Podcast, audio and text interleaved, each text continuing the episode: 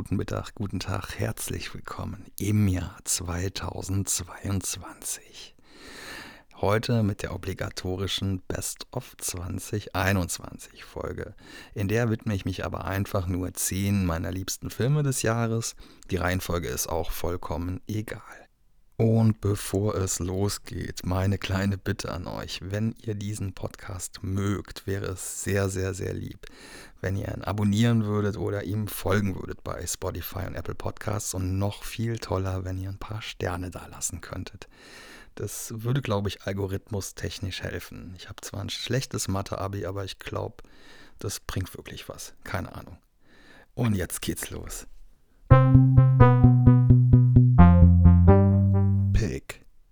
Ein Trüffelschweinbesitzer auf der Suche nach seinem entführten, borstigen Freund. Wieder so ein Nicolas Cage-Charakter, der abgelegen im Wald wohnt, wie bei Mandy oder auch Color Out of Space. Und waren es da noch nur am Rande die Alpakas, ist das Trüffelschwein nicht nur random abgefahrenes Tier neben Cage, sondern hier zentrale Figur. Dabei erwartet uns aber keinesfalls ein ätherischer Splatterdrip wie in Mandy.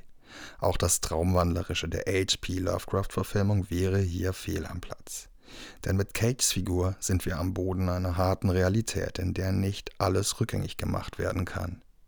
Und so prätentiös hart diese Worte wohl klingen mögen, Pick ist kein John Pick, sondern vielmehr ein im positivsten Sinne rührseliger, zärtlicher kleiner Film voller beobachterischer Feinfühligkeit.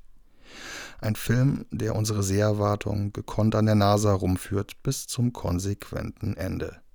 Und da wird es dann, pardon, scheiße traurig.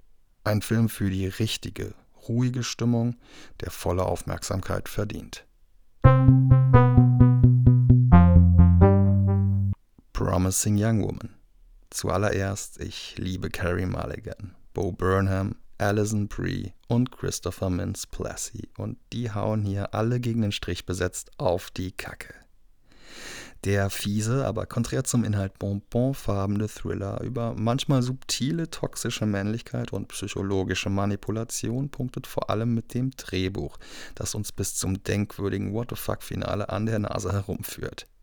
Die popkulturellen Verweise auf dem Weg dorthin sind drüber und bisweilen gewollt plakativ und wenig behutsam eingesetzt. Trotzdem sorgt diese quietschbunte Ästhetik als Unterbau für einen schönen Kontrast zu den düsteren seelischen Untiefen und dem amoralischen Handeln so ziemlich aller Charaktere in Emerald Fennells Langspieldebüt, das in einem fulminanten Plot-Twist-Finale gipfelt. Syst. Ich muss zugeben, dass jetzt kein Fünf-Sterne-Meisterwerk kommt. Aber ich bin ja auch ein bisschen befangen, da mit Produzentin und Hauptdarstellerin Eva Habermann und Nebendarsteller Craig Sestero zwei gute Bekannte von mir mit dabei sind. Da weiß ich aus erster Hand, wie viel Herzblut in der Sache steckt und das erhöht den subjektiven Wert der Kunst für mich immens. Aber was ist Cyst? Der Film ist ein wundervoll oldschooliger Creature-Horror über eine Zyste, die ein mordendes Eigenleben entwickelt und hat mit den erwähnten Habermann und Cestero plus George Hardy aus Troll 2 ein absolutes Trash-Film-Triumvirat in der Darstellerriege am Start. Hier fließt fast mehr Eiter als Blut. Das kultige Ensemble hat sichtlich Spaß am Overacting. Die Practical Effects sehen schön griffig und echt aus und ein paar witzige Running Gags sorgen für erleichternde Lacher zwischen den schönen Ekelszenen. Ein Trash-Kleinod voller Herzblut und Herzeiter. Spree mein Highlight vom Shivers Film Festival und ein in seiner Herangehensweise wirklich einzigartiger Film ist Spree mit Joe Keery aus Stranger Things in der Hauptrolle. Angelehnt an die Personenbeförderungs-App Uber lädt Hauptfigur Kurt Kunkel diverse Menschen in seine Karosse ein. Gleichzeitig befindet er sich aber auch in einem Livestream, der das Geschehen im Auto in die weite Welt überträgt. Und als Kurt registriert, wie er seinen Fame durch Klickzahlen und immer mehr Zuschauer befördern kann, tut er dies auch. Für seine Mitmenschen bleibt das allerdings nicht folgenlos.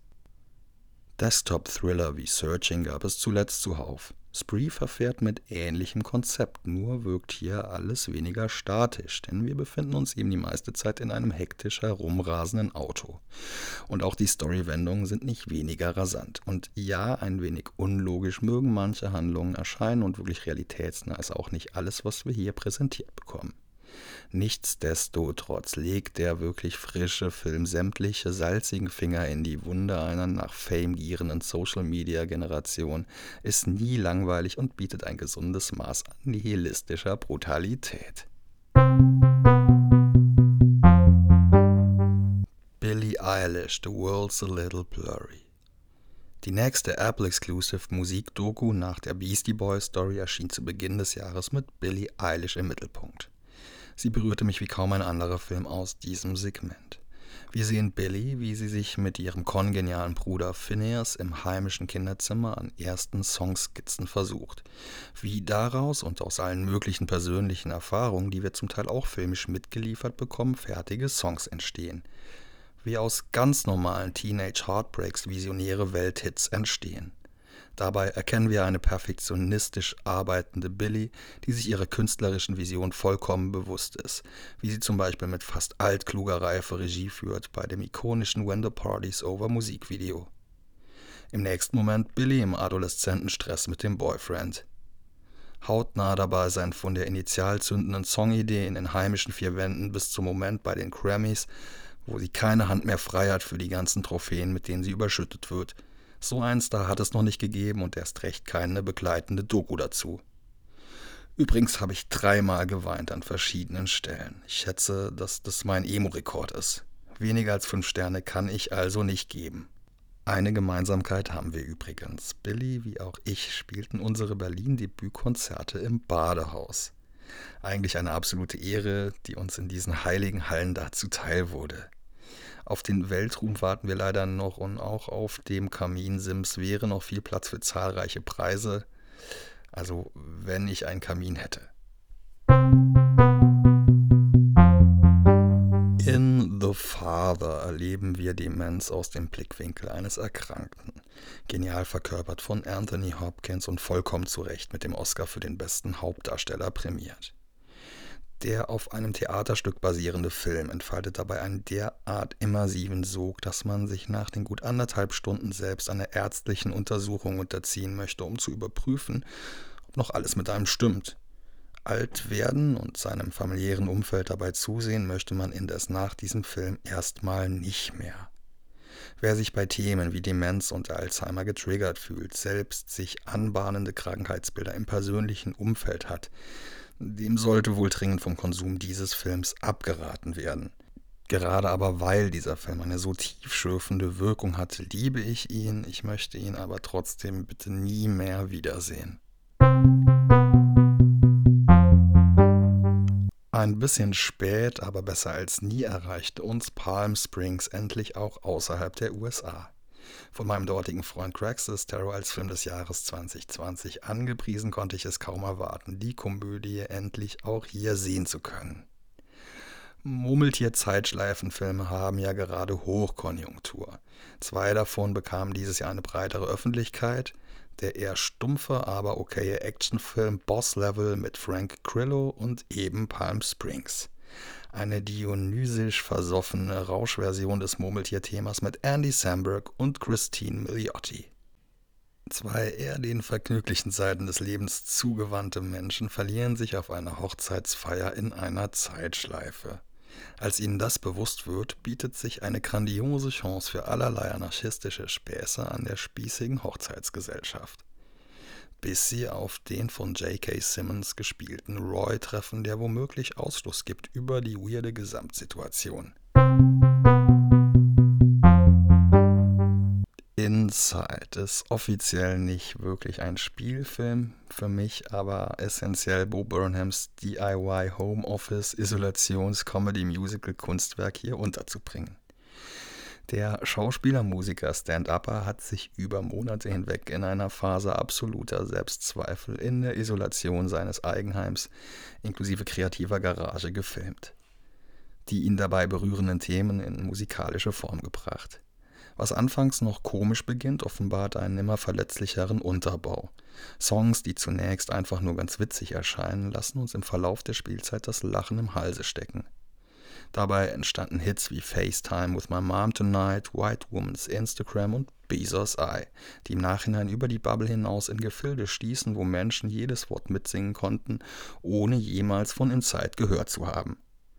Inside, ein verletzliches, lustiges und berührendes kleines Meisterwerk und womöglich das kulturelle Zeitdokument der Corona-Pandemie. Don't Look Up. Vielleicht einen der polarisierendsten Filme des Jahres hat Adam McKay mit einem All-Star-Cast für Netflix fabriziert.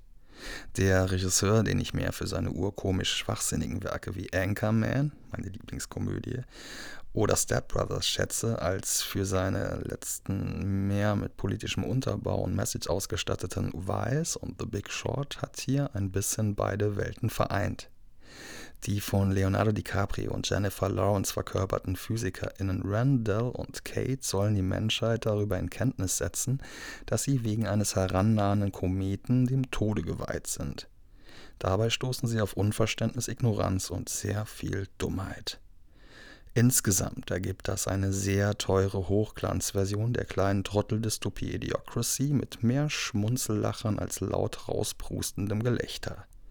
Ein Film, der perfekt in eine Zeit des politischen Misstrauens und einer weltumgreifenden Paranoia passt, mit Corona statt des Kometen.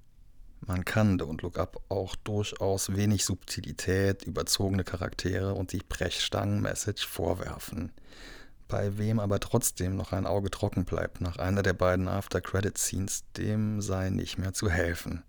Ganz besonders hervorheben möchte ich Mark Rylance als Elon Musk Steve Jobs Äquivalent mit unerschütterlichem Optimismus und grenzdebilem Sprachfehler. Ich hatte also zweieinhalb Stunden mindestens genauso viel Spaß, wie die sich hier austobenden DarstellerInnen beim Dreh gehabt haben müssen. Genauer gesagt fünf, denn zweimal habe ich ihn schon durch.